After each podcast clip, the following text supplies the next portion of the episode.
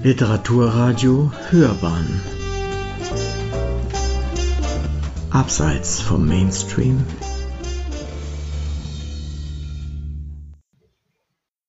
Dann erzähle ich ein bisschen was zur Intelligenz, weil das ist ja ein Thema, die, äh, das jeden irgendwie betrifft. Also es tangiert jeden Menschen. Wir können uns alle darunter was vorstellen, was Intelligenz ist, aber ähm, wenn man versucht, das Ganze zu definieren, wird es ein bisschen schwierig. Und das äh, zeigt sich ja auch implizit daraus, dass ähm, äh, wenn man dann sich so auf die Suche begibt, alltagssprachlich einzuordnen, was intelligentes Verhalten ausmacht, äh, das nicht so richtig gut fassbar ist. Also dann kommt natürlich schnell der Gedanke auf, na gut, das ist etwas, das hat irgendwas mit Wissen zu tun. Dann wird aber natürlich gleich argumentiert, na gut, aber äh, Wissen ist ja nicht, ähm, oder Schulwissen, auswendig gelerntes Wissen, äh, das ist ja nicht alles, es gehört noch viel mehr dazu. Das ist eine ganz komplexe Angelegenheit, die auch dazu geführt hat, dass es heutzutage keine äh, wortwörtliche Definition von Intelligenz gibt, auf die man sich geeinigt hat. Aber wir wissen alle relativ gut, und jetzt, wenn ich von wir spreche, dann meine ich die Intelligenzforscher, was Intelligenz eigentlich ist und was Intelligenz eigentlich tut. Also wir haben nicht den Luxus, wie zum Beispiel ja, die Definition von der Aufklärung. Die Aufklärung ist der natürliche Ausgang des Menschen aus seiner selbstverschuldeten Unmündigkeit. Das ist wunderbar, das ist wirklich verbatim schön zu fassen. Bei der Intelligenz eben haben wir so einen Ersatz auch nicht. Aber es gibt einige Annahmen und einige Grundprinzipien, auf die wir uns äh, verlassen können.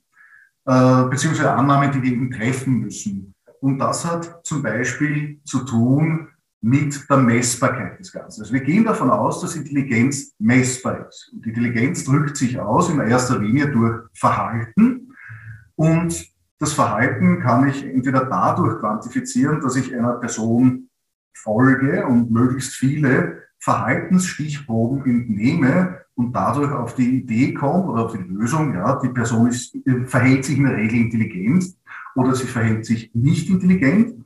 Das ist natürlich sehr unökonomisch. Also das äh, ist im Sinne der Messbarkeit nicht ideal, weil ich habe wahrscheinlich nicht die Zeit, einer Person zu folgen und ähm, schon gar nicht ganz vielen Personen zu, so zu folgen.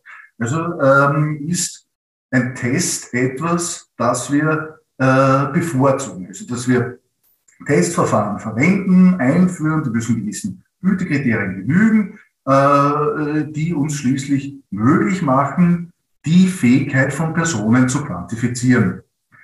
Das ist eine Herausforderung, weil Intelligenz kein äh, manifestes Merkmal ist. Das heißt, ich kann es nicht direkt beobachten. Das geht bei ähm, anderen Größen sehr gut, wie zum Beispiel bei der Länge. Da kann ich mich auch an verschiedenen Naturkonstanten als Referenz ähm, orientieren. Äh, zum Beispiel, wenn ich, wenn ich, wenn ich was abmessen will, äh, dann, dann orientiere ich mich am Urmeter oder an der Lichtgeschwindigkeit und habe somit eine sehr natürliche Art und Weise ähm, und eine objektive Art und Weise, um äh, Länge festzustellen. Bei Intelligenz geht es nicht so leicht. Äh, Intelligenz ist eben nicht direkt beobachtbar. Ich muss das irgendwie aus der Person herausbringen, irgendwie das Ganze operationalisieren, um einen Rückschluss auf die Fähigkeit, die kognitive Fähigkeit einer äh, Person zu bekommen. Und da gab es in der, äh, in der Vergangenheit verschiedene Ansätze, wie man versucht hat, ähm, äh, auf so einen Maßstab zu kommen, weil so etwas wie die Lichtgeschwindigkeit oder das Urmeter, das haben wir nicht im Sinne der Fähigkeit. Äh, am Anfang hat man versucht, verschiedene Altersgruppen mit Aufgabenstellungen, die besonders typisch sind, für gewisse Altersgruppen einzuschätzen. Man ist dann draufgekommen, dass das nicht ideal ist, weil äh, es gibt vielleicht altersspezifische Aufgabengruppen für äh, Fünfjährige, Sechsjährige, Zehnjährige. Also ein Zehnjähriger kann andere Aufgaben typischerweise lösen, als das ein Sechsjähriger kann. Der kann in der Regel weniger schwierige Aufgaben lösen. Aber irgendwo haben wir dann einen Zenit erreicht oder nicht notwendigerweise einen richtigen Zenit, aber doch eine gewisse Sättigung der Intelligenzentwicklung und das findet so in der, äh, ja, in der späten Adoleszenz statt. An diesem Zeitpunkt differenzieren Aufgaben nicht mehr wirklich gut, weil äh, das wissen wir auch aus der äh, Alltagserfahrung. Es ist leider nicht so, dass wir immer intelligenter werden, je älter wir werden. Also es wäre natürlich toll, dann hätte man mit 50, könnte man, würde man sich freuen, wenn man doppelt so intelligent wäre wie mit 25. Evidenter Art und Weise ist das nicht so. Also die Intelligenzentwicklung ist negativ beschleunigt. Äh, am Anfang geht es sehr schnell hinauf, äh, dann hat man einen Zenit und je nach Intelligenzform geht es nachher noch ein bisschen rauf oder es geht äh, ein wenig sogar bergab. Also das ist ungeeignet. Was man braucht, um erwachsene Personen sinnvoll einzuordnen, oder was man heutzutage tut zumindest, ist, dass man sich die Population, also die Bevölkerung von einem spezifischen Land beispielsweise als Norm heranzieht. Und die Testleistung von einzelnen Personen wird durch die Abweichung von dem Durchschnitt dieser Norm angenommen. Und die durchschnittliche Intelligenztestleistung ist ein IQ von 100. Und das ist nicht so, weil das jetzt äh, irgendwie natürlich festgelegt wäre, sondern weil wir als Psychologinnen das so sagen. Und die Standardabweichung ist 15. Das heißt, nachdem IQ und Intelligenz einer Normalverteilung folgen, das heißt, das ist diese gaußsche Glockenkurve, dass 68 Prozent der Bevölkerung in etwa zwischen einem IQ von 85 und 115 liegen. Das heißt, wenn man auf der Straße spazieren geht und man äh, begegnet drei Leuten, dann sind in der Regel zwei davon zwischen 85 und 115 und die dritte davon ist entweder drunter oder drüber. Unterhalb von einem IQ von 70 sprechen wir von einer Lernminderung oder Lernbehinderung. Ab 130 sprechen wir in der Regel von Hochbegabten. Es sind aber nur mehr ganz wenige Leute, die innerhalb dieser äh, oder die über oder unterhalb dieser Grenzen liegen. Das sind nur mehr zwei Prozent jeweils drüber und drunter. Äh, also unter dieser 70er oder über dieser 130er Marke. Das heißt, man, sagt, man darf durchaus auch sehr skeptisch sein, wenn man so Dinge hört wie Einstein hatte einen IQ von 200. Das ist zwar eine interessante Aussage, aber mit äh, wissenschaftlichen Erkenntnissen hat das relativ wenig zu tun, weil in diesem Bereich es gar keine IQ-Tests mehr gibt, die äh, noch ausreichend differenzieren würden. Abgesehen davon, äh, von dem Umstand natürlich, dass ähm, Einstein äh, auch einen modernen IQ-Test gar nicht gemacht hat. Aber was ist das jetzt, was wir da messen? Auf der einen Seite äh, können wir sagen, Intelligenz ist im Prinzip Testleistung. Äh, die Leistung in spezifischen Fähigkeitstests, also spezifische Fähigkeitstests wären so etwas wie ein Raumvorstellungstest oder ein Lese- und Rechtschreibtest oder eine andere sehr konkrete Art und Weise, sich mit Problemen auseinanderzusetzen. Es gibt aber auch etwas Gemeinsames des Ganzen. Und das ist ähm, die allgemeine kognitive Fähigkeit. Das ist quasi die Schnittmenge von allen spezifischen Fähigkeiten. Alle diese Fähigkeiten haben was gemeinsam und die hängen positiv miteinander zusammen. Und das nennen wir psychometrisches G.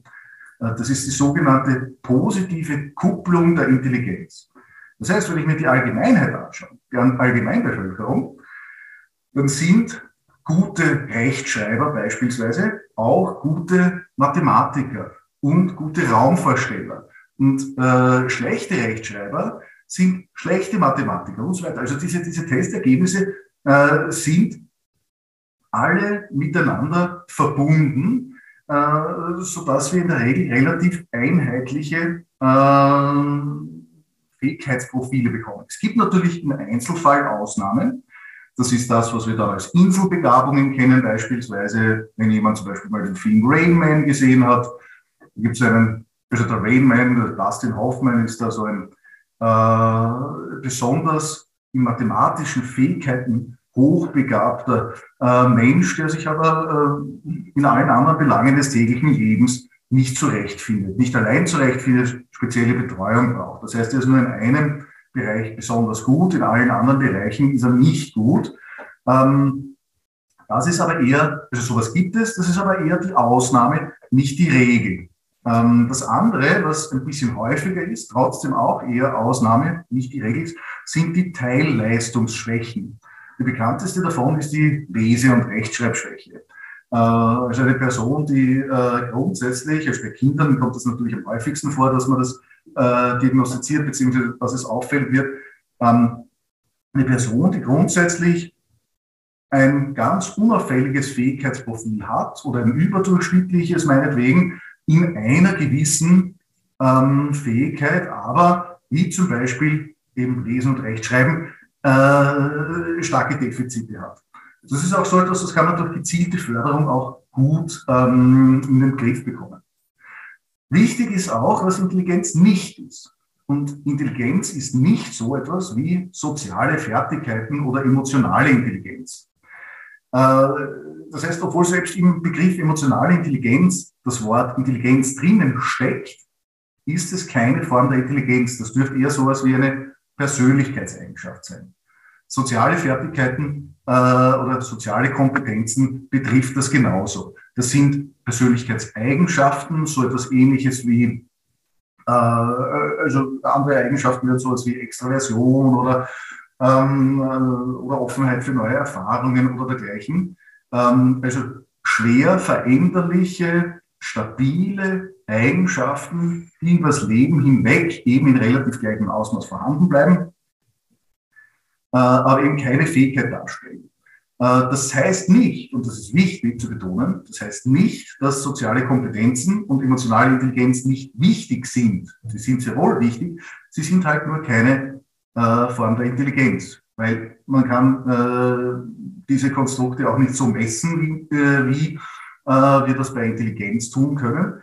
Und vor allem verhalten sich diese äh, Konstrukte nicht so, wie man es von Intelligenz ähm, erwarten würde. Das heißt, sie korrelieren auch nicht in dem äh, Ausmaß, wie das äh, bei psychometrischer Intelligenz der Fall ist, sondern sie verhalten sich eben anders. Sie sind nicht Bestandteil zum Beispiel von dieser positiven Kupplung, äh, zumindest nicht in dem Ausmaß, wie man es erwarten würde. Ähm, Jetzt kann man sich verschiedene Intelligenztheorien vorstellen oder verschiedene Arten und Weisen, wie man modellhaft ähm, einordnet, wie ähm, Intelligenz aufgebaut sein kann. Die, ja.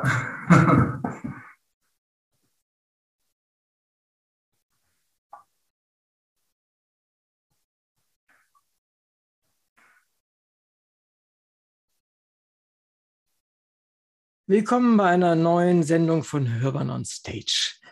Und wie immer stelle ich Ihnen ein neues Buch vor, das meine besondere Aufmerksamkeit gefunden hat. Es geht um den Titel diesmal Intelligenz. Wie klug sind wir wirklich? Und geschrieben hat es Jakob Pietschnik, der den Arbeitsbereich für differenzielle Psychologie und psychologische Diagnostik am Institut für Psychologie der Entwicklung und Bildung an der Universität Wien leitet. Ich begrüße Sie sehr herzlich bei Hörbern on Stage. Ich freue mich sehr, dass Sie bei uns sind. Grüß Gott, danke, dass ich bei Ihnen sein darf. Vielleicht darf ich Ihnen meine erste kurze Erfahrung schildern, wie ich mit so etwas wie Intelligenz oder Persönlichkeitsforschung äh, in Kontakt gekommen bin. Es ist ewig her. Und zwar meine Musterung. Sie stand mhm. 1961 bevor verweigern war das, was ich wollte. Und damit durchkommen mit dieser Verweigerung, das war damals nicht so einfach, das war die Devise.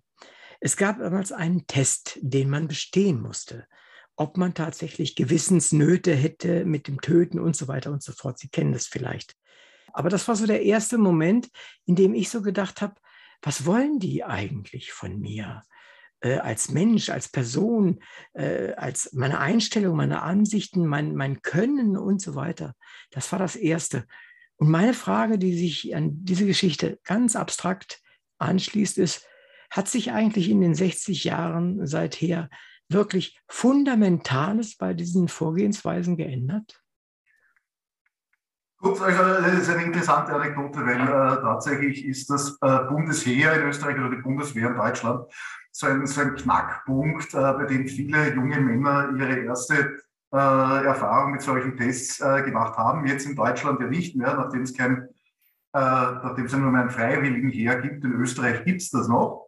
Ich, ich kenne den Test der Bundeswehr äh, aus den 60er Jahren nicht, aber Sie beschreiben einerseits eben einen Fragebogen äh, bezüglich der ähm, ja, Gewissensbisse, die man haben könnte. Äh, andererseits äh, gab es sicher auch äh, standardisierte Testverfahren. Das ist äh, üblich bei mittlerweile jeder ähm, eignungsbezogenen Untersuchung, die formal im großen Rahmen durchgeführt wird, sowohl im militärischen als auch in anderen Bereichen. Vom Testprinzip her gibt es natürlich Änderungen. Es gibt auch äh, von der Testentwicklung ganz massive äh, Änderungen. Aber die grundlegende äh, Idee, dass man den Testwert einer Person auf die Bevölkerungsnorm referenziert, diese Idee hat sich seit den 40er Jahren tatsächlich nicht geändert. Das ist das Prinzip, die Bevölkerung stellt meinen Maßstab dafür dar, wie ich eine weitere Person einordnen kann bezüglich ihrer Fähigkeit, die ist gleich geblieben. Also wenn ich mich heute drücken wollte, dann wäre im Prinzip das Vorgehen der entsprechenden Behörden äh, in ähnlicher Form zu sehen. Ja, ja, nur man muss dazu sagen, dass gerade wenn man sich drücken will, und ich war auch beim Bundesheer, äh, muss ich dazu sagen, ich habe auch ganz ähnliche Gedankengänge gehabt, ähm, der einst, dass das natürlich auch denen bekannt ist, die äh, diese, diese Tests tagtäglich tausenden äh, prospektiven Rekruten vorgeben. Im Sinne von der Simulationsdiagnostik gibt es da schon durchaus gute Methoden, wie man feststellen kann, ob jemand da wirklich nicht geeignet ist oder ob sich diese Person nur so, so verstellt mhm. und so tut, als ob. Na gut, also man gut, dass ich es damals nicht gebraucht habe, dass meine Augen schlecht genug waren, um mich einfach gleich von Anfang an auszumustern. Insofern musste ich es gar nicht drauf ankommen lassen. Ja, wunderbar. Aber kommen wir aus dem Anekdotischen in das eher Wissenschaftliche. Ihr Buch trägt den Untertitel Werden wir alle dümmer? Zum ersten Mal, seit Intelligenz im großen Stil gemessen wird, schreiben Sie dort, sinkt der globale Intelligenzquotient. Dies konnten Sie in Ihren Forschungen auch zeigen. Meine Frage dazu ist, a, muss ich mir eigentlich Sorgen um die Menschen machen und vor allem, wer ist dieses alle? Gute Frage. Zunächst möchte ich sagen, das ist natürlich ein sehr, ein, ein sehr, sehr komplexes Thema und ich würde sagen, dass der globale IQ sinkt, eine Verallgemeinerung ist, die vielleicht nicht ganz so stehen gelassen werden sollte. Und ich werde versuchen, das jetzt einzuordnen. Zunächst einmal, der IQ ist über die letzten 100 Jahre gestiegen, und zwar massiv gestiegen und das tatsächlich global. Das nennt man den sogenannten Flynn-Effekt. Das ist benannt nach einem neuseeländischen äh, Politologen, der leider vorletztes Jahr gestorben ist. Äh, der hat sich das erste Mal systematisch damit auseinandergesetzt, wie sich die Testleistung ändert. Und wir haben da, äh, also 2015, eine äh, systematische Untersuchung von all der Arbeit, die verfügbar ist, zu diesem sogenannten Flynn-Effekt publiziert. Äh, das waren circa vier Millionen Testpersonen aus 32 verschiedenen Ländern. Äh, nicht nur diese typischen Populationen, die man üblicherweise in der Forschung beobachtet. Das heißt, das sind diese westlichen Stichproben, sondern da waren auch zum Beispiel Kenia dabei und Brasilien und äh, Sudan, also sich entwickelnde äh, Länder. Und man hat gesehen, es hat sich da ganz viel getan. Und zwar haben seit 1909 die Testergebnisse um in etwa 30 IQ-Punkte zugenommen. Das ist ganz, ganz viel. Also äh, 30 IQ-Punkte bedeutet den Unterschied zwischen einer durchschnittlich begabten Person oder einer hochbegabten Person. Beziehungsweise, wenn man es in die andere Richtung ansieht, äh, also eine durchschnittlich begabte Person gegenüber einer Person mit Lernbehinderung. Man kann sich aber vorstellen, dass bei solchen massiven Zuwächsen das nicht ewig weitergehen kann oder es schwer vorstellbar ist, dass es ewig so weitergeht. Und man sieht auch seit den 80er Jahren eine massive Verlangsamung von dieser Zunahme und Stagnation und Umkehr in einigen Ländern. Und zu diesen Ländern, die diese Umkehr zeigen, gehören unter anderem Österreich und Deutschland. Aber es sind auch mehr davon mehrere Länder davon betroffen. Also zum Beispiel Estland gehört dazu, United Kingdom, äh, Frankreich. Äh, und das sind lediglich die Länder, von denen wir Daten haben. Das heißt, es sieht schon so aus, ob da etwas passiert ist mit dem Trend. Die Zunahmen scheinen vorbei zu sein. Das, was sich jetzt ankündigt, sind tatsächlich Abnahmen. Und das gibt natürlich Anlass zu dieser sehr berechtigten Frage, müssen wir uns jetzt deswegen Sorgen machen? Und wenn man sich die Ursachen für den Flynn-Effekt, für den positiven Flynn-Effekt, sowie Stagnation und Umkehr ansieht, dann ähm, kommt man zum Schluss, wahrscheinlich ist das oder zumindest komme ich zu dem Schluss, wahrscheinlich ist das jetzt gar nicht so tragisch. Also der äh, Alarmismus ist da vielleicht fehl am. Vielleicht darf ich da direkt nochmal nachfragen. Ich habe noch ein bisschen Schwierigkeiten damit zu verstehen, warum die Intelligenz tatsächlich zugenommen hat. Oder man muss ja differenzieren zwischen der Veränderung mhm. durch eine bessere Methodik ja. zum Beispiel oder durch den Effekt als solchen. Äh, wie, wie bei der Diagnostik, bei der Krankheit zum Beispiel. Da, da, muss man auch mal sehr differenzieren. Hatten wir schon immer die gleichen Mengen an Krankheiten oder können wir sie jetzt nur besser aufdecken? Und dann die Frage ist, erstmal positiv gesehen, warum hat denn der Intelligenzquotient so zugenommen, wenn es nicht methodisch ist? Das ist ein ganz wichtiger Punkt. Die methodische äh, Weiterentwicklung von den Messinstrumenten ist da was reliabler geworden. Äh, fassen wir was anderes. Ja, das, was wir da in diesen vier Millionen äh, Teilnehmerinnen da versucht haben, das waren tatsächlich sehr nah, ähm, äh, wie soll ich sagen, nicht einmal nah verwandt, sondern es waren tatsächlich dieselben Instrumente, die über verschiedene äh, Perioden dann angesehen wurden, das heißt, beziehungsweise untersucht wurden. Das heißt, es ist nicht die Methodik, die äh, dafür ausschlaggebend ist, dass sich da die Leistung verändert hat. Es ist schon eine nicht genuine Komponente auch dabei, also eine Nicht-Fähigkeitszunahme, zählt auch dazu, warum sich da was geändert hat. Und zwar ist das das geänderte Rateverhalten. Ich fange mal damit an, ja, obwohl das jetzt eigentlich die unbedeutendste davon ist, aber weil es einen Zusammenhang mit der Methodik ähm, hat. Und zwar äh, sind viele von den Fähigkeitstests ähm, Multiple-Choice-Tests. Und das war früher, also sage ich mal vor 50, 60, 70 Jahren, kein so gängiges Format. Das heißt, man hat in äh, der Schulzeit, während der Bildungskarriere selten äh, so etwas zum Bearbeiten ähm, bekommen und dementsprechend war man auch nicht so gut informiert darüber, was da zum Beispiel gute Teststrategien äh, oder Testbearbeitungsstrategien sind. Das hat sich mittlerweile geändert. Heutzutage äh, gibt Multiple-Choice-Tests schon in der, in der, in der Schule, ja, spätestens in der Sekundarstufe kommt man äh, damit in Berührung. Und deswegen wissen wir als Individuen einfach eigentlich äh, einfach sehr gut, dass wenn Raten nicht bestraft wird, es einfach eine gute Strategie ist, möglichst viel zu raten, um eine möglichst hohe Leistung zu erzielen. Und es lässt sich nachweisen, dass sich das Rateverhalten tatsächlich geändert hat. Äh, früher wurde auf diesen Tests fast nichts geraten. Heutzutage werden fast alle Items geraten und dazu hat sich die Testleistung auch erhöht.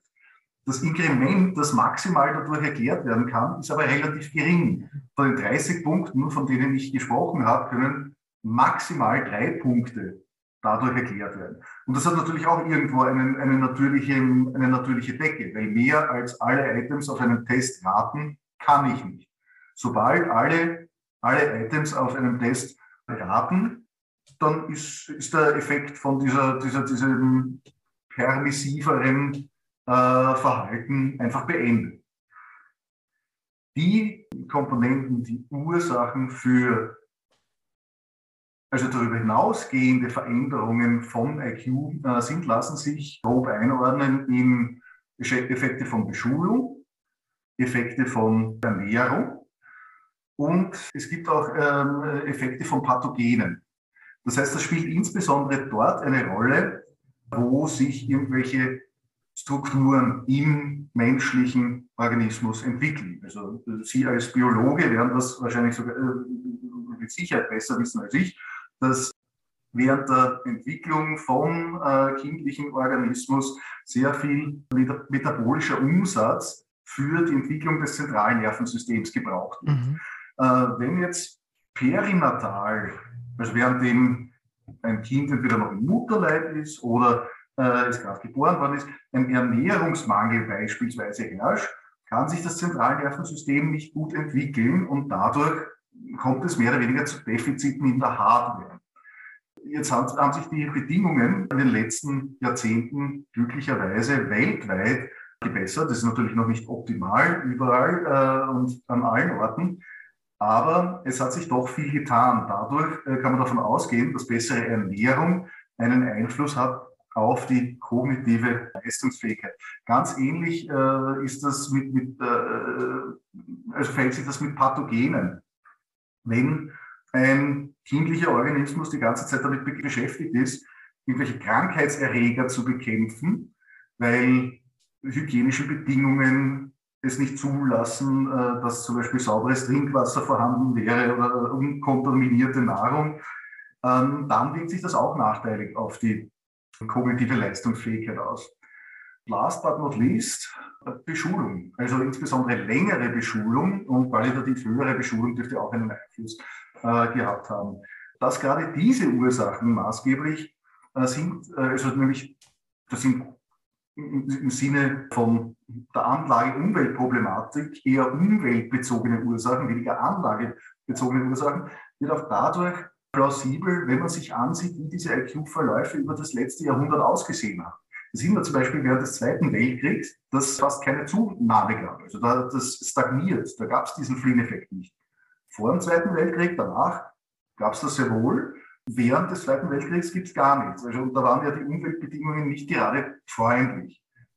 Und was gerade äh, die Ernährung und die Pathogene angeht, ähm, äh, spielt besonders die Unterschiede, also der Unterschied zwischen den verschiedenen Domänen, die zugenommen haben, eine große Rolle. Also es gibt ja verschiedene Intelligenzdomänen. Ganz grob einteilen können wir das zum Beispiel in fluide Intelligenz und in kristalline Intelligenz. Das eine ist sehr erfahrungsgebunden. Das ist so etwas, was in der Schule vermittelt wird, insbesondere. Also das Wissen, ähm, das sehr kulturgebunden ist auch. Äh, das nennt man die kristalline Intelligenz. Und die beschulungsungebundene, erfahrungsungebundene Intelligenz, das, was eher mit schlussfolgerndem Denken zu tun hat, das ist die fluide Intelligenz. Und interessanterweise hat die fluide Intelligenz wesentlich stärker zugenommen als die kristalline Intelligenz mhm. über die letzten 100 Jahre. Also ich bin, ich bin sehr dankbar, dass Sie so etwas Konkretes haben nennen können, wie Ernährung zum Beispiel, weil diesen Akzelerationsprozess äh, gerade nach Kriegen, dass, dass die Menschen größer werden, weil die Ernährung besser stimmt, das ist ja auch äh, weit bekannt und äh, das findet sein Korrelat dann tatsächlich auch bei der äh, Intelligenzentwicklung, bei der Hirnentwicklung wahrscheinlich insgesamt, finde ich, ist eine, eine gute Basis für diese Dinge. Und vielleicht kommen wir dann an der Stelle nochmal darauf zurück, nämlich wenn wir es jetzt wörtlich nehmen, so wie Sie es formuliert hatten, nämlich, dass es jetzt ein, eine Art Umkipppunkt gibt, dass diese Zunahme A verflacht beziehungsweise sogar sich umkehrt, ja, dann ist das ja schon besorgniserregend, äh, könnte es besorgniserregend sein, äh, weil vielleicht irgendetwas weniger geworden ist, äh, die, die Luft schlechter, das Essen und, und, und. Oder mhm. aber es ist, äh, wir haben Gifte in, in der Umwelt zum Beispiel, da könnte man drüber nachdenken. Oder aber es ist irgendwie einfach, ja, unser Hirn, das bei all seiner tollen Plastizität, die wir ja immer wieder beschwören in allen möglichen Richtungen, irgendwann dann doch mal sagt, mehr kann ich jetzt nicht.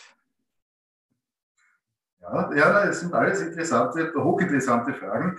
Ähm, man muss äh, gesagt, bei diesem, dieser Umkehr in Betracht ziehen, was jetzt zugenommen hat und was nicht. Ein Punkt, den habe ich jetzt unterschlagen. Ein interessanter Punkt ist nämlich, dass die sogenannten weniger G-geladenen Tests stärker zugenommen haben. Was heißt das jetzt? Ich habe schon erwähnt, einleitend, dass es sowas gibt wie eine gemeinsame Schnittmenge zwischen allen kognitiven Fähigkeiten. Das ist das, was man psychometrisches G nennt.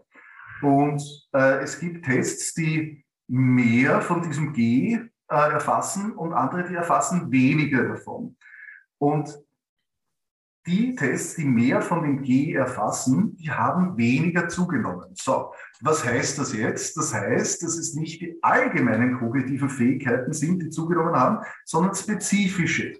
Das klingt jetzt ein bisschen wie ein Widerspruch, weil ich ja jetzt erzählt habe, es gab eine Zunahme von IQ über die letzten 100 Jahre. Wie kann das sein, wenn allgemeine Fähigkeiten nicht zugenommen haben. Ja, das kann man sich wie einen Zehnkampf vorstellen.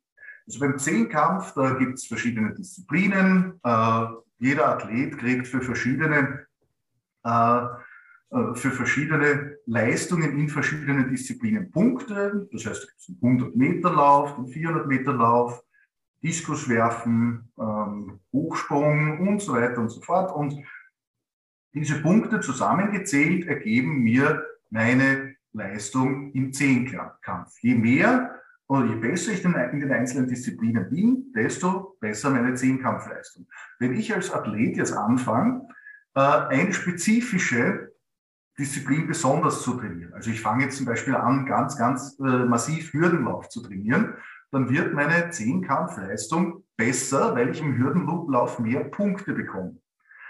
Und äh, dadurch steigt meine Zehnkampfleistung. Also solange ich es nicht übertreibe und nur mehr Hürdenlauf trainiere, weil dann äh, verliere ich in den anderen, äh, in den anderen verschiedenen Disziplinen äh, relativ viel. Und dann wird meine Zehnkampfleistung vielleicht sogar geringer. Aber wenn ich jetzt zum Beispiel als Athlet den Hürdenlauf trainiere, wird meine Zehnkampfleistung besser. Mein Nebenmensch, der, äh, oder mein, mein, mein befreundeter Athlet, der trainiert dann aber vielleicht nicht den Hürdenlauf, sondern der trainiert äh, Diskuswerfen ganz besonders viel. Und dadurch wird auch seine Zehnkampfleistung besser. Und so trainieren vielleicht alle ein bisschen was anderes mehr, aber trotzdem steigt insgesamt unsere Zehnkampfleistung. Das heißt, durch eine Spezialisierung auf eine gewisse Disziplin die zwischen den verschiedenen Athleten vollkommen unterschiedlich sein kann, ist die Zehnkampfleistung gestiegen. Insgesamt bei der gesamten Zehnkampfpopulation. Und so kann man sich das in dem Fall auch vorstellen bei der Intelligenz. Also da nimmt der IQ zu, allerdings sind spezifische Fähigkeiten, die dadurch die profitieren und das Generalistentum wird weniger. Und jetzt kommen wir zu dem Punkt, wo wir sagen, gut, es mag der Fall eingetreten sein, dass ich den, als Athlet Nummer eins, ja, als Hürdenläufer, den Hürdenlauf so massiv trainiere, dass das Inkrement, das ich dazu bekomme, also das, was ich besser werde im Hürdenlauf, äh, dadurch kompensiert wird, was ich in den anderen Disziplinen verliere, weil diese anderen Disziplinen nicht mehr trainiert werden von mir dann kommt es zu einer Abnahme der Zehnkampfleistung. Und das kann man sich bei der Intelligenz genauso vorstellen. Nur, dass es nicht um eine Person geht, die trainiert spezifisch in eine, eine Richtung hin, sondern dass dieser Mechanismus zwischen verschiedenen Generationen stattfindet. Das heißt, die Generationen werden spezialisierter und spezialisierter. Und jetzt komme ich vielleicht zum Punkt abschließend, warum ich sage, ich glaube, dass man sich nicht so viele Sorgen noch zumindest machen muss. Äh, der Grund dafür, äh, dafür ist, ähm, dass, äh, wenn man auch jetzt wieder an den Zehnkämpfer denkt, man ja nicht sagen würde, dass derjenige, der so gut jetzt im Hürdenlauf geworden ist, aber jetzt anfängt, die Zehnkampfleistung nicht mehr ähm, auf dem vorigen Level zu erreichen, man würde nicht sagen, dass der ein schlechterer Athlet geworden ist. Das ist ja trotzdem noch ein guter Athlet. Allerdings ist er ein sehr spezialisierter Athlet. Er ist halt kein Generalist mehr. Und das könnte plausiblerweise, und vieles deutet darauf hin, dass es plausiblerweise in der Bevölkerung genauso passiert. Das war jetzt ein ganz schöner Parforce-Ritt äh, durch, durch Ihr Fachgebiet. Ich denke mal, ich habe da auf jeden Fall eine Menge verstanden und die Zuhörer sicherlich auch. Vielleicht mal etwas ins Praktische hineingedacht. Ähm, Sie haben uns jetzt allerhand erklären können, wie sich das verändert hat, unsere Intelligenzverhalten, nenne ich es mal. Was macht, was hat diese Zunahme an Intelligenz für unsere Gesellschaft, bleiben wir mal bei Mitteleuropa, für unsere Gesellschaft verändert? Ja, äh, die praktischen Auswirkungen, die Frage ist, hat die Intelligenzzunahme jetzt so sehr unsere Gesellschaft verändert oder ist es eine direkte Konsequenz aus dem, was in unserer Umwelt passiert? Äh, also die Kausalität und die Kausalitätsfrage stellt sich schon. Wenn wir jetzt zurückdenken, eben wiederum, äh, nehmen wir das Zeitfenster der letzten 100 Jahre. Was jemand vor 100 Jahren wissen musste, um erfolgreich durch den Alltag zu kommen äh, das war, das hat sich unterschieden von dem, was wir heute wissen müssen. Ähm, und das hakt jetzt gleich wieder dort ein, wo ich vorher aufgehört habe, nämlich beim Generalisten und beim Spezialisten. Was wir heute äh, beobachten können, ist, dass Ausbildungen viel spezifischer sind, Berufsbeschreibungen viel spezifischer sind, äh, verschiedene Fachgebiete, die zu beherrschen sind, um einen Beruf ausüben zu können, viel spezifischer sind. Äh, dass man also eine äh, komplexere und tiefer gehende vor allem Ausbildung benötigt, um, äh, um die meisten Berufe adäquat ausüben zu können, dann sehen wir, dass die Anforderungen der Umwelt etwas mit unseren kognitiven Fähigkeiten gemacht haben. Und zwar, sie haben sie differenziert. Also es gibt eine Fähigkeitsdifferenzierung, die wesentlich höher ist, als das früher der Fall ist. Und äh, das führt dazu einerseits, dass wir vielleicht eine weniger große Gesprächsgrundlage untereinander haben in der Gesellschaft, weil wir eben nicht mehr über die allermeisten Gebiete äh, Bescheid wissen, beziehungsweise den gleichen äh, Wissensstand haben. Auf der anderen Seite führt es aber auch dazu, dass wir in unseren Tätigkeiten effizienter werden, geschickter werden und das natürlich auch positive Auswirkungen auf die Produktivität einer Gesellschaft an und für sich hat. Die Frage, ob jetzt diese, dieses Spezialistentum es wert ist, zu verfolgen, im Gegensatz dazu, zu dieser, dieser, dieser schönen pluralistischen Gesellschaft, innerhalb derer man äh, äh sich sich besonders gut austauschen kann, das ist eher eine philosophische. Also es ist, glaube ich, eher eine, eine, eine Glaubensfrage. Will man das haben? Ich, äh, man könnte, äh, davon bin ich überzeugt, ähm, das äh, Generalistentum natürlich äh, äh, fördern, wenn man das will. Also das geht, glaube ich, ganz, ganz einfach. Das gehört, oder relativ, vergleichsweise einfach, sage ich mal. Da gehören halt Reformen von Lehrplänen dazu und Änderungen im, im Bildungssystem, so wenn man sich auch vorstellt, wie äh, früher ähm, universitäre Bildungskarrieren auf, äh, ausgesehen haben, da hat jeder einen gewissen Grundstock an Philosophie gebraucht, um überhaupt ein Studium, äh, egal welcher Art, äh, anfangen zu können. Das würde uns wieder ein bisschen zurückführen zu diesen äh, generalistischen oder Schnittmengen. Also gerade Generalisten ist ja ein, ein biologisches positives Reizwort. Äh, man geht ja davon aus, dass generalistisch lebende Lebewesen in der Regel erfolgreicher sind als Spezialisten, die halt sehr störanfällig sind, die als solches erfolgreich sein können, aber störanfällig sind. Kann es sein, dass wir trotz unserer doch zunehmenden Intelligenz letztendlich störanfälliger geworden sind? So, jetzt muss ich tatsächlich sagen, das müssen Sie dann als äh, Biologe mir, mir beantworten, ob ich da jetzt richtig oder falsch liege mit dem, was ich, was ich äh, hier ausführe. Aber mein äh, Verständnis, meine Auffassung äh, des sozusagen evolutionären Vorteils liegt äh, doch in der Diversität der Art. Also das heißt, wenn eine, eine gewisse Art nur eben eine spezifische Sache kann, dann reicht eine Umweltveränderung die inkompatibel ist mit dem Lebensstil dieser Art und die Art ist weg. Also zum Beispiel, wenn genau, ja.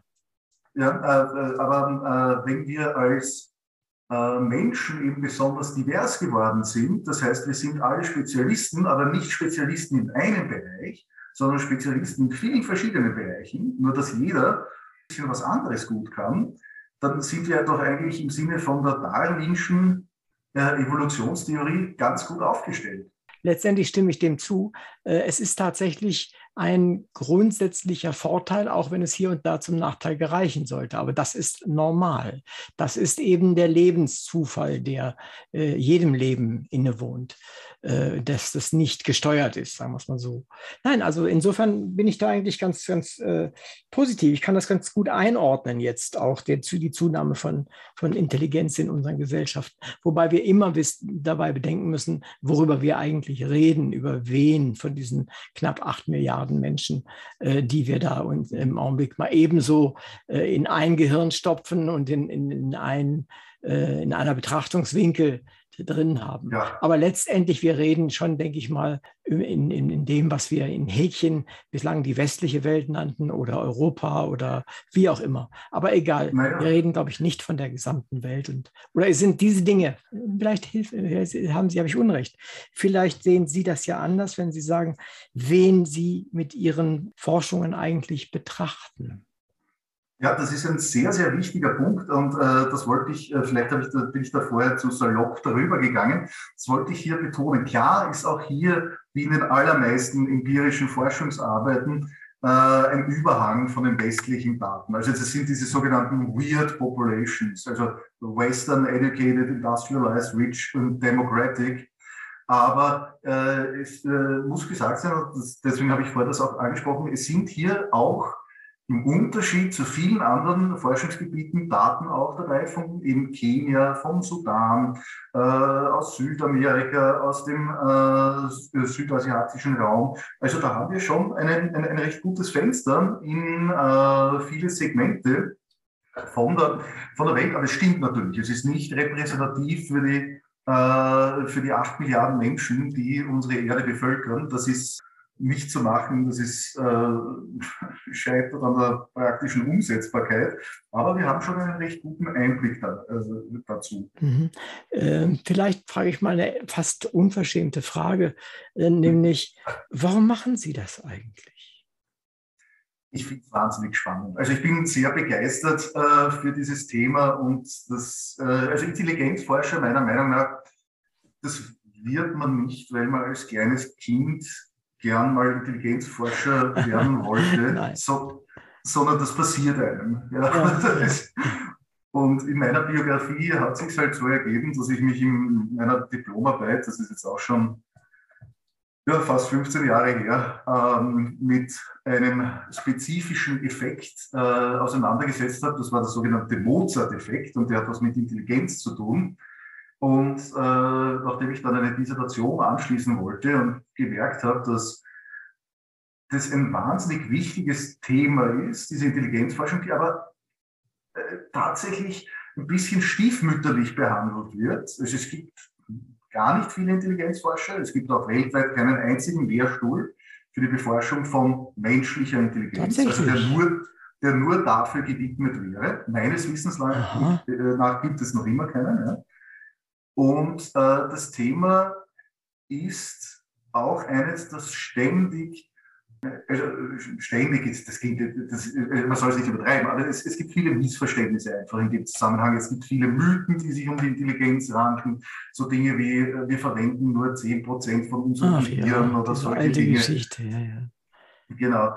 Und äh, die, die sich aber hartnäckig halten. Ja? Genauso, genauso dieser Mozart-Effekt. Ja, Kinder werden schlauer, wenn sie klassische Musik ja. hören. Äh, das, ähm, ich, ich fand, das Thema hat es verdient, intensiv behandelt zu werden und dementsprechend habe ich mich dazu berufen gefühlt und bin sehr glücklich, dass ich diesen Weg eingeschlagen habe. Mhm. Wo sehen Sie den praktischen Teil, den Sie am liebsten bearbeiten? Ja, Förderung ist das Um und Auf von Intelligenzforschung. Also das ist auch der Grund, warum ich das, das, das so wichtig finde, weil äh, man, man sieht in vielen Forschungsarbeiten äh, immer wieder repliziert. Also das ist, äh, da gibt es wirklich einen Konsensus, dass äh, Intelligenz positiv mit Lebenserfolg verbunden ist. Und das heißt jetzt positiv verbunden damit, naja, äh, das äh, sind nicht nur Selbstberichte, sondern äh, Personen, die höhere Testscores erzielen, die haben es dann einfach leichter, die haben ein höheres Gehalt, die sind, die leben länger, die verunfallen weniger, die werden weniger krank. Das heißt, es ist grundsätzlich ganz gut, mehr davon zu haben als weniger davon zu haben. Wobei man einschränkend dazu sagen muss, das ist jetzt wieder die Allgemeinheit. Ja, es geht hier nicht um Einzelfälle. Es heißt nicht, dass jeder, der, der einen hohen Testscore hat, automatisch viel verdienen wird und gesund sein wird und lang leben wird. Das heißt es nicht. Aber man kann in jungen Jahren zumindest, da muss man wirklich früh anfangen, fördern und dementsprechend das auch den Kindern, späteren Erwachsenen, das leichter machen, während ihrem Leben. Ähm, das ist bei Teilleistungsstörungen oder Teilleistungsschwächen einerseits der Fall, andererseits aber auch bei äh, generellen kognitiven Risikogruppen. Da gibt es eine ganz eine tolle Studie, die ich da in dem Zusammenhang immer wieder zitiere. Das ist die ABC Darien-Studie aus den USA. Das war eine Längsschnittstudie und wenn ich so fünf Minuten Zeit habe, dann würde ich es jetzt ausführen, ja, was gerne, da passiert gerne. ist. Ja. Und zwar äh, waren das äh, eben kognitive Risikogruppen, äh, das heißt äh, Kinder von Eltern in benachteiligten ähm, sozialen Gefügen, das heißt, die haben in Regionen gewohnt oder, oder Gegenden gewohnt, da hat es äh, sehr viel Verbrechen gegeben, also große, hohe Verbrechensrate, sehr niedriger, sehr niedriges äh, durchschnittliches Einkommen, äh, eine hohe Arbeitslosigkeit, also wirklich suboptimale Voraussetzungen. Und die wurden in, äh, also da wurden die, diese Kinder im Alter von ein paar Monaten in ein Programm aufgenommen und es wurde in eine Versuchs- und eine Kontrollgruppe eingeteilt und die haben auf der einen Seite beide eine staatliche Unterstützung bekommen im Sinne von Krankenversicherung und äh, Ernährungsprogrammen ähm, und medizinische Versorgung. Also das ist ja in den USA, wie wahrscheinlich allgemein bekannt ist, gar nicht so nicht selbstverständlich. selbstverständlich. Nein, gar nicht. Ja. Also das haben beide Gruppen bekommen und äh, es hat aber nur eine Gruppe eine kognitive Frühförderung bekommen. Die andere Gruppe hat Freizeitaktivitäten gemacht, zu der gleichen Zeit, für die gleiche Dauer.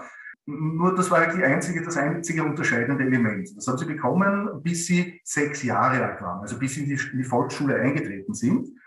Und dann hat man die äh, Intelligenztests äh, durchgeführt bei den Kindern und siehe da, es war die geförderte Gruppe um vier IQ-Punkte besser. Sie waren trotzdem, also ich, hab, äh, ich will jetzt mich nicht, äh, nicht meine Hand ins Feuer legen für die, die genaue Zahl, aber ich glaube, es war die Versuchsgruppe, also die Geförderten haben 96 gehabt und die Kontrollgruppe 92. Dann hat die Förderung aufgehört. Man hat die aber dann äh, sehr wohl verfolgt über, also verfolgt, begleitet, äh, wissenschaftlich über die weitere Entwicklung. Und mit 18 Jahren war dann die äh, Versuchsgruppe äh, bei einem IQ von 86 und die Kontrollgruppe bei 82. Also das heißt, es ist eine 4 IQ-Punkte Differenz geblieben, als vorhanden geblieben. Aber es hat natürlich auch, äh, sich damals wenig erfreulicherweise gezeigt, dass die Versuchsgruppe halt auch im Vergleich zu ihren gleichaltrigen Peers, die nicht soziale Risikogruppen waren, dass sie wesentlich geringere Leistung gebracht haben. Aber, und das ist hier der Knackpunkt, und das ist der Grund, warum ich sage, die Förderung ist so wichtig bei der letzten kognitiven Fähigkeiten kommt. Die Versuchsgruppe hatte weniger Krankheiten, die haben mehr Zähne gehabt, die haben äh, höhere äh, Ausbildungsabschlüsse gehabt, die haben höhere Lebenszufriedenheit gehabt. Also genau die Dinge, die ich vorher als mit Intelligenz zusammenhängend beschrieben habe, haben die hier im Vergleich zu ihren Peers genauso gehabt. Und das hat sich bis in ihre 30er Jahre hineingezogen. Und das ist konsistent mit dem, was wir auch sonst von der Förderung wissen. Das heißt, selbst wenn sich keine nachhaltige Steigerung von dieser äh, IQ-Punktezahl an sich, die über ein mehr oder weniger triviales Ausmaß hinausgeht, äh, erreichen lässt, kann man sehr viel damit tun, um äh, einem Menschen eben zu helfen, erfolgreich durchs Leben zu gehen. Das ist spannend. Das führt mich aber auch sofort zu der Frage, ist es nicht dann doch wirklich etwas, was wir in unserer Gesellschaft noch nachholen sollten, dass wir versuchen, den ja, nehmen wir ruhig als, als Größe den IQ zu äh, stärken, zu stabilisieren, damit wir eine höhere Lebenszufriedenheit haben zum Beispiel? Absolut. Also die, äh, der Förderaspekt ist ungefragt eines der wichtigsten Themen in der Intelligenz. Man kann sich nicht erwarten, dass man zum Beispiel den eigenen IQ steigert, äh, wenn man anfängt, kognitives Training zu machen, sobald man erwachsen ist. Also als Erwachsener ist das mehr oder weniger in Stein gemeißelt. In der späten Adoleszenz ist es, ist es aus mit, dieser, äh, mit den Effekten von der, von der kognitiven Förderung. Trotzdem ist es nicht schlecht, wenn man dann ins höhere Alter kommt, kognitiv äh, aktiv zu bleiben und versucht, sich kognitiv mit gewissen Dingen auseinanderzusetzen, weil es wieder vorbeugend ist vor neurodegenerativen Erkrankungen. Das heißt, man kann einen, beispielsweise einen Morbus Alzheimer nicht aufhalten, dadurch, dass man sich kognitiv betätigt. Aber man kann eine Funktionalität, eine äh, angemessene, bis ins hohe Alter gut erhalten, wenn man zum Beispiel, wenn man in den Ruhestand tritt, nicht aufhört, sämtliche kognitiven Aktivitäten auszuüben, die man vorher ausgeübt hat. Also das ist äh, äh plakativ, wird dann immer gesprochen vom Pensionsschock, wo die wo die Menschen dann ganz in ein Loch fallen und plötzlich auch ganz krank werden, teilweise. Also so, so ähnlich kann man sich das für die kognitiven Fähigkeiten auch vorstellen. Und ja, es wäre wichtig, dass man auch systematisch etwas, etwas tut in dem Sinne. Und wenn man es schon nicht aus zum Beispiel Kostengründen für alle schafft, vielleicht könnte man es aber doch äh, schaffen für diejenigen, die es am notwendigsten haben, in jungen Jahren punktuell dort, wo sie es besonders brauchen, zu, zu tun, zu fördern. Das heißt, ich spreche jetzt wieder an, die, also einzelne, äh, nicht notwendigerweise nur Teilleistungsschwächen, sondern ja, kognitive Fähigkeiten, die halt im Vergleich zum restlichen Intelligenzprofil nicht so gut ausgeprägt sind, wie sie sein könnten. Also wenn man, oder, oder vereinfacht gesagt, wenn man Kindern dort hilft, wo sie also systematisch hilft und vielleicht auch institutionalisiert hilft, im Sinn von formalen äh, Möglichkeiten, Angeboten, die man, ähm, die man, die man offeriert. Wenn man ihnen in, äh, die, die Möglichkeit gibt, ihre Fähigkeiten zu verbessern, dann kann das nur positive Effekte haben wir sind ja wieder bei Männer, ich bin auch noch ein alter weißer Mann, oh Gott, oh Gott. Und äh, jetzt frage ich es trotzdem, aber Frauenhirn, Männerhirn, Frauenintelligenz, Männerintelligenz, was gibt es da für belastbare Daten? Ja, genau, äh, das ist äh, ein Thema, das wird in Kollegenkreisen äh, bei den Intelligenzforschern als radioaktiv bezeichnet. Ähm, naja, äh, es ist einmal äh, grundsätzlich so, und das werden Sie mir als Biologe bestätigen können, es äh, sind halt Frauenhirne kleiner als Männerhirne. Das sind, glaube ich, wenn ich mich richtig erinnere, ist, 100 ist. Rein quantitativ ist das völlig korrekt, ja. Genau, genau, rein quantitativ äh, stimmt das so. Ähm, es ist jetzt die Frage, also die Frage, die man sich jetzt mal stellen muss, ist, hat die Gehirngröße etwas mit Intelligenz zu tun?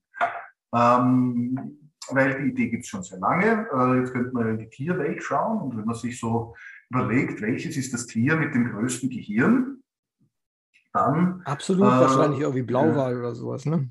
Ja, ja, also gar nicht so weit weg. Ja, das ist der Pottwal. Der Pottwal. Und der Pottwal und der ist ja irgendwie, also unserer Einschätzung nach ist der nicht intelligenter als wir. Dann könnte man argumentieren, na gut, aber der Pottwal ist wie größer als wir und vielleicht hat das was mit der Körpermasse zu tun und dann können, können wir das korrigieren für Körpervolumen und wenn man sich das anschaut, äh, dann ist die Spitzmaus die mit dem größten Gehirn. Und äh, so könnte man verschiedene Dinge äh, durchspielen. Also man könnte nur die graue Substanz, die weiße Substanz im Hirn, verschiedene Areale, Neokortex und so weiter ansehen. Wir kriegen aber nie diese ähm, äh, Rangreihenfolge, die wir uns vorstellen würden. Das heißt, dass der Mensch ganz oben steht und danach so, weiß nicht, der Delfin und so weiter äh, kommen würden. Äh, das äh, ist nicht wirklich gelungen. Also es gibt schon so einen Versuch, das ist der Enzephalisationskoeffizient, das ist so quasi ein von hinten aufgezeugtes Pferd, da hat man mehr oder weniger so lang mit äh, verschiedenen äh, äh, Koeffizienten herumprobiert, bis endlich die Rangreihe rauskam, die man sich vorstellte. Also zwischen den Spezies geht es mal nicht. Mhm. Ist das jetzt innerhalb der Spezies? Äh, das wird, da habe ich die erste, den ersten wissenschaftlichen Fachartikel, der behauptet hat, äh, es gibt da so einen Zusammenhang, so einen wahnsinnig starken zwischen Gehirngröße und Intelligenz. Den habe ich gefunden in 1800 und ein bisschen was. Das war in den Philosophical Transactions äh, ein deutscher Physiologe, der hat Tiedemann geheißen. Der hat gesagt, es gibt gar keinen, gar, gar keinen Zweifel, dass die Gehirngröße mit der Intelligenz was zu tun hat. Und dieser Gedanke hat sich so weiter durchgezogen. Das Problem war äh, halt bis vor kurzem noch, dass man zuerst, also bis vor 100 Jahren, keine geeigneten Intelligenztests hatte, um ähm, die Intelligenz zu quantifizieren. Gut, dann gab es die ersten, dann hat man halt verschiedene andere Maßzahlen verwendet, um die Gehirngröße einzuschätzen. Also da hat man so das Schädelvolumen dadurch berechnet, dass man Kopfhöhe zu Kopfbreite und Kopfumfang in Beziehung gesetzt hat. Oder aber man hat einfach so, so Hirne in, in ein Wasserbad reingetan und geschaut, wie viel Wasser rausfließt äh, aus, dem, aus dem Wasserbad. Dann hat man so nach dem archimedischen Prinzip. genau, ja. Genau, hat man, hat man das Gehirnvolumen das Problem ist aber halt, wenn ich jemanden, wenn ich das Gehirn von jemandem ins Wasserbad tue, dann kann ich dem keinen Intelligenztest mehr vorgeben. Nicht wirklich. Und, Nicht ja, wirklich. leider. Und äh, deswegen hat es dann bis in die 70er gedauert, wie es die ersten bildgebenden Verfahren gab, ähm, so in, in vivo Messungen von Gehirnen, bis die möglich wurden. Also mit MRI und äh, PET und diesen ganzen Dingen. Und zunächst hat sich gezeigt, dass da ein relativ hoher Zusammenhang bestand. Ja, also die ersten äh, Forschungsarbeiten haben das so eingeordnet bei in circa ähm, ähm, 25 Prozent erklärte Varianz. Das ist wahnsinnig viel. Das heißt so, wenn man zwei Personen hat und eine hat einen IQ von 100 und die andere einen von 104, dann wäre ein IQ-Punkt Unterschied nur auf äh, die Unterschiede im Hirn, in der Hirn Größe zurückzuführen. Ein Rieseneffekt. Ja. Naja, aber äh, es hat sich in der letzten Zeit gezeigt, also das Forschungsevidenz hat sich akkumuliert. Die ersten Stichproben waren sehr klein. Man hat feststellen können, das ist überschätzt gewesen. Und mittlerweile weiß man, dass es so circa sechs Prozent der Varianz ist, die erklärt werden. Um das wieder zu illustrieren, da wird eine, äh, äh ein Punkt dann erklärt werden, wenn es einen Unterschied von einem IQ von 100 und 120 gäbe. Ja, also das ist schon ein sehr, sehr kleiner Effekt. Das heißt, es hängt Gehirngröße schon mit Intelligenz zusammen, allerdings sehr gering. Wenn man sich jetzt wieder auf die Frage zwischen Männern und Frauen, wenn man dahin zurückkehrt, äh, dann zeigt sich, dass da die Gehirngröße nicht ausschlaggebend ist. Ähm, das äh, hat sich, das ist aber gar nicht überraschend, weil man weiß auch schon seit einigen Jahrzehnten, dass die, ähm, ja, die, die, die Hirnstruktur äh, nicht notwendigerweise gleich ist einerseits und andererseits die Neuronen, also die Nervenzellen bei den Frauen dichter gepackt sind. Mhm. Das heißt, es passen in eine kleinere, äh, in ein kleineres Hirn äh, bei, äh, im Vergleich zum männlichen Hirn, bei weiblichen einfach viel mehr Nervenzellen rein. Und äh, das dürfte auch wieder ähm, eine gute Erklärung oder der Grund dafür sein, äh, warum man in den äh, allgemeinen äh, kognitiven Fähigkeiten in G keine, in der Regel keine Unterschiede zwischen Männern und Frauen findet. Es gibt aber spezifische Fähigkeiten, wo sich die Männer und Frauen wirklich äh, sehr robust unterscheiden und das auch gut evaluiert ist. Also zum Beispiel sind Männer äh, durchwegs besser in Raumvorstellungsfähigkeitsaufgaben und Frauen sind aber beim verbalen Gedächtnis äh, in der Regel viel besser. Also es gibt da schon geschlechtsspezifische ähm, Einzelleistungen, äh, die unterschiedlich gut beherrscht werden. Mhm. Aber es hat keine Notwendigkeit, einen männlichen IQ zu definieren und einen weiblichen IQ zu definieren. Äh, man muss keinen, muss ich sagen, ja und nein. Das kommt immer darauf an, was man machen will. Also für den IQ per se braucht man es mal nicht tun, mhm. weil da unterscheidet sich Männer und Frauen sowieso nicht. Aber wenn ich jetzt zum Beispiel einen Raumvorstellungstest habe, ähm, wo ich weiß, Männer sind in der Regel, also bei fast allen Raumvorstellungstests besser als Frauen, dann macht es schon Sinn, separate Normen äh, für Männer und, Männer und Frauen äh, zu erstellen. Das wird auch gemacht. Weil es gibt äh, Fragestellungen, da will ich wissen, wie typisch ist diese Person äh, im Vergleich zum Geschlecht zum Beispiel. Und dann äh, bringt es mir nichts, wenn ich eine Norm habe, wo Männer und Frauen drinnen sind. Mm, ja, dann brauche ich halt eine rein Form. Aber es, es geht eben darum, was ich damit machen will. Mm. Wenn ich jetzt zum Beispiel einen Fluglotsen auswählen will, also eine Person, die geeignet ist zur Ausbildung als Fluglotse, dann interessiert mich jetzt nicht, ob das ein Mann oder eine Frau ist. Da will ich einfach nur die Besten haben. Und da will ich keine geschlechterspezifischen Normen haben. Wir gehen ja durch Ihr Buch einmal so ganz quer hin und her durch. Und ich finde es also sehr, sehr spannend. Ich fand es auch super geschrieben für Menschen, auch die, die müssen äh, jetzt keine speziellen Kenntnisse haben, sondern man kann dem sehr, sehr gut folgen, finde ich. Und auch vom Stil her haben Sie es gut getroffen. Auch die Illustrationen und überhaupt das Buch hat einen schönen Ton, wie ich finde. Hat mir gut gefallen bisher. Es ist ja vielfach die, die Frage, mein Kind soll schlauer werden. Äh, wie sieht es aus mit der Erblichkeit und der Intelligenz? Ja, ähm, das nächste radioaktive Thema. ja. Ähm, Anlage und Umwelt, soweit ist man sich einig, spielt beides eine Rolle. Ähm, also es gibt genetisch äh, beteiligte Komponenten. Interessant ist natürlich, was das überhaupt bedeutet. Was bedeutet eine hohe Erblichkeit und was bedeutet eine niedrige Erblichkeit? Also das muss man auch erst äh, sich überlegen, bevor man zu viel äh, zählt über die Schätzer, die es gerade gibt für, für westliche hauptsächlich, aber auch für nicht westliche Kulturen. Wir haben dazu tatsächlich gerade eine äh, Arbeit am Laufen, die hoffentlich noch im Laufe dieses Jahres publiziert wird, wo es genau um das Thema geht. Aber lassen, lassen Sie mich vielleicht ähm, anfangen mit dem, was bedeutet diese Ehrlichkeit. Und ähm, ich stelle jedes Jahr in der Vorlesung differenzielle Psychologie, also da geht es um Gruppenunterschiede und Intelligenz und dergleichen. Und da kommt man unweigerlich zu dem Punkt, äh, wo man auch über die Ehrlichkeit von Intelligenz redet. Ich stelle also jedes Jahr den äh, Studierenden die Frage, die, die sich diese Vorlesung anhören, was sie von einem ideologischen Standpunkt aus lieber hätten.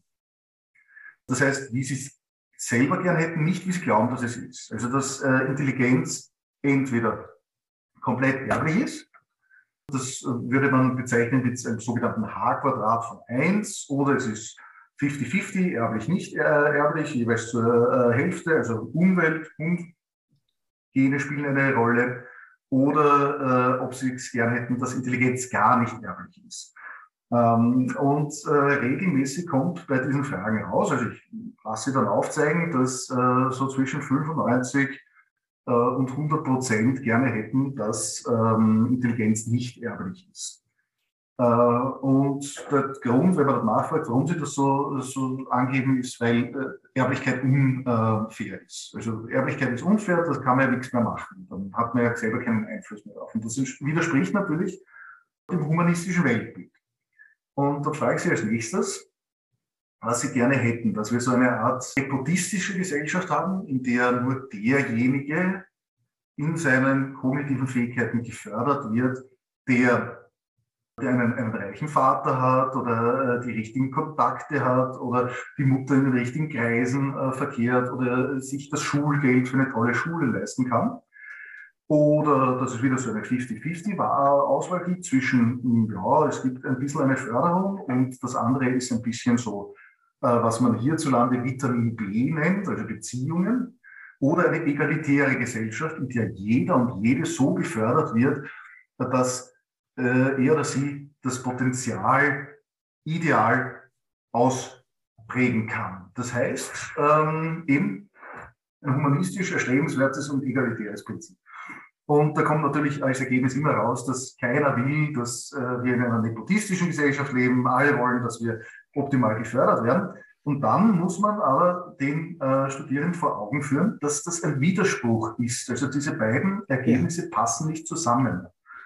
Weil wenn jeder optimal gefördert wird, äh, bleiben ja trotzdem noch Unterschiede zwischen unseren kognitiven Fähigkeiten übrig. Und diese Unterschiede sind dann aber notwendigerweise nur mehr durch die Erblichkeit bedingt, nur mehr durch Gene bedingt. Das heißt, wenn ich mir wünsche, dass die Erblichkeit ganz, ganz niedrig ist, bedeutet das, dass es nur mehr darauf ankommt, ob ich ein reiches Elternhaus habe, im übertragenen Sinn, ob ich gescheit werde. So, das gesagt habe, müsste man davon eigentlich ableiten können, dass, wenn die Welt so funktioniert, ist, äh, funktioniert wie wir uns das vorstellen, in westlichen Ländern die Erblichkeit eigentlich höher sein müsste als in nicht westlichen Ländern. Weil zumindest landläufig davon ausgegangen wird, dass in westlichen Ländern egalitärere Strukturen existieren als in gerade sich entwickelten Ländern. Und das zeigt sich auch so in der Forschung. Wir sehen eine Erblichkeit von in etwa 60 Prozent in, in den westlichen Ländern und signifikant geringere Erblichkeit, so im Ausmaß von etwa 50 Prozent in den nicht westlichen Ländern. Das ist wirklich interessant. Und was sagen Ihre Studenten dann? Einige glauben es nicht. ich habe auch schon jemanden äh, äh, studiert gehabt, die gesagt na, ich muss mir das noch überlegen bis nächstes Mal. Aber es ist, bietet ihnen eine neue Perspektive, das Thema. Und ich fand es ja auch immer äh, sehr interessant, dass sich über die Erblichkeit von anderen Persönlichkeitsmerkmalen, also was wie Extraversion oder dergleichen, das, das polarisiert gar nicht. Das stört niemanden. Äh, aber das mit der Intelligenz ist ein ganz ein, ein, ein, heißes Thema. Ja, das ist es. Also da haben Sie tatsächlich ein Thema, das mehrere, wir haben es ja auch selber schon gesagt, mehrere Tretminen beinhaltet. Und zwar richtige mhm. Tretminen dann gleich. Und wie gehen Sie damit um, äh, wenn Sie ähm, auf Menschen stoßen, die das völlig ablehnen? Gibt es die? Ja, die gibt's. Ich versuche dann immer verständlich zu machen, was vielleicht auch in unserem Gespräch schon vorgekommen ist, dass eben viele Dinge vielleicht doch missverstanden werden.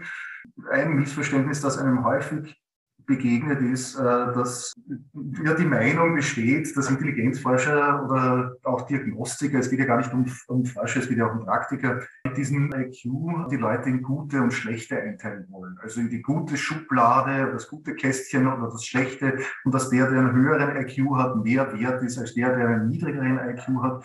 Das ist ganz falsch. Also das ist etwas, das versuche ich auch immer wieder zu betonen. Oft gibt es auch das Missverständnis, dass ähm, vermutet wird, dass man versucht, einen Menschen ganzheitlich zu beschreiben durch seinen Intelligenz-Testscore. Äh, also das heißt, äh, dann, dann höre hör ich dann oft, äh, ja, aber hören Sie mit äh, IQ, können Sie, das wird ja einem Menschen gar nicht gerecht. Der ist ja äh, ein Individuum, das hat ja viel mehr Komponenten als nur die Intelligenz. Und die Antwort darauf ist ja, natürlich, aber das versucht ja auch keiner. Das sagt ja auch niemand. Äh, genau, es ist halt ein Aspekt, der günstig ist, der wichtig ist, wenn man ähm, äh, in den fördern kann und wenn man äh, darüber Bescheid weiß. Aber es wird natürlich als ganzheitliche Beschreibung einer Person nicht als Ganzes gerecht. Da gehört viel mehr dazu. Wann hat Ihnen Ihre Intelligenz die Sie sicherlich schon mal irgendwo gemessen haben oder haben messen lassen oder was auch immer, jemals einen wirklichen Vorteil verschafft und lässt sich das überhaupt für das persönliche Schicksal konkret klären? Ich glaube nicht, dass man das konkret klären kann. Also, dass man sagt, gut, das war ein Punkt, wo mir meine Intelligenz nur, also nur die Intelligenz ausschlaggebend war für mein Fortkommen. Ähm, also, dass das quasi mein Knackpunkt war, das wird wohl nicht einordnbar sein, aber es gibt natürlich Intelligenzleistungen, die man oder Dinge, die man erreicht hat, die wohl mit Intelligenz zu tun haben werden, äh, die, die im Großen und Ganzen einen, äh, doch einen ganz einen positiven Einfluss auf das Leben hatte. Und wenn Sie, wenn Sie fragen, was, was könnte das genau sein, dann ähm, mag das vielleicht damit anfangen, die Schule, die ich besucht habe, die hat einen Aufnahmetest gehabt und da gab es auch sowas in die Richtung, etwas, zwar keinen formalen Intelligenztest, aber auch etwas damit Zusammenhängendes. Das habe ich, äh, glaube ich, ganz gut damals ge, ge, geschafft. Das ist sicher nicht schädlich gewesen, dass ich dann in der entsprechenden Schule war. Äh, vielleicht tut man sich hier und da äh, der einen oder äh, anderen Prüfungsleistung auch leichter im äh, Rahmen der Karriere. Aber Intelligenz alleine, und jetzt kommen wir wieder darauf zurück, ist nicht allein ausschlaggebend. Zum Beispiel Leistungsmotivation ist eine notwendige Komponente, die man braucht, egal wie intelligent man ist. Vielleicht noch eine Frage, und zwar, wenn ein Kind, aus welchem Grunde auch immer, was ich im Alter von vielleicht sagen wir acht Jahren, macht einen Intelligenztest. Soll man dem Kind sagen, was dabei rausgekommen ist? Naja, schauen Sie, ich habe einen achtjährigen Sohn. Passt ja. und der hat in seinem Leben tatsächlich schon zwei Intelligenztests macht, äh, gemacht. Das liegt an seinem Vater. Ich muss sagen, es ist nicht empfehlenswert. Also man, man ist als Vater ganz furchtbar nervös. Er hat das ganz locker genommen und er hat das eigentlich sehr lustig gefunden. Beim zweiten wollte er es, dass er es machen darf. Und das war nicht mehr ich, der gesagt hat, komm, machen wir das. Ich, ich habe das nur, nur grundsätzlich, wie er, äh, bevor er in die Schule gekommen ist, wollte ich mit ihm einen Test machen, um genau ein potenzielles Leistungs, äh, eine Teilleistungsschwäche identifizieren können, zu einem Zeitpunkt, wo es schon noch relativ leicht ist zu intervenieren. Da hat sich herausgestellt, das war alles sehr erfreulich. Der Punkt, aber auf den Sie hinaus wollten, ist, sollte man das jetzt dem Kind sagen? Ich bin der Meinung, man sollte dem Kind für die Anstrengung, äh, also die Anstrengung auf jeden Fall ähm, dafür loben, egal ob der Test gut ausgefallen ist oder schlecht ausgefallen ist. Selbst wenn ein Test wahnsinnig gut ausgefallen ist, sollte man es vermeiden, dem Kind jetzt äh, quasi so ein, das Label des Hochbegabten aufzudrücken, weil das äh, sehr problematisch ist bezüglich der Persönlichkeitsentwicklung.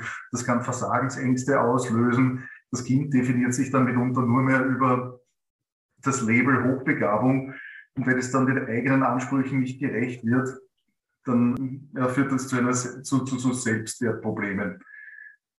Ich würde sagen, man, wenn man sieht, das Kind hat sich angestrengt bei dem Test, dann sollte man es loben, ungeachtet dessen, was das Ergebnis ist des Tests und man kann ihm ja im Allgemeinen dann äh, durchaus rückmelden, schau, in der Facette, Domäne bist du zum Beispiel äh, besonders gut und in einer anderen, dann müssen wir schauen, vielleicht, dass wir noch ein bisschen äh, miteinander üben. Das ist, glaube ich, das Sinnvollste. Ein wunderbares Ende für dieses wahnsinnig interessante Thema. Hat mir super gut gefallen. Heute sprachen wir über Intelligenz, ihre Geheimnisse und Tücken, wie man ihr und ihren Möglichkeiten zu Leibe rückt. Ich bin sicher, unsere Hörer konnten Jakob Bitschnik mit Spannung auf den verschlungenen Pfaden unseres Hirns und auch unseres Denkens folgen. Wir haben erfahren, wie Begabung, Klugheit und Weisheit zusammenhängen können und dass sie nicht wirklich gut trainierbar ist, aber ein wenig schon. Aber besonders deutlich wurde, dass es immer noch eine wichtige offene Frage gibt, nämlich wer genau eigentlich in unserem Kopf denkt und wie er das macht. Vielen Dank für den spannenden Nachmittag an Jakob Pietschnik. Ihr tolles Buch Intelligenz hat mir sehr gefallen. Schön, dass Sie bei uns waren. Dankeschön. Herzlichen Dank.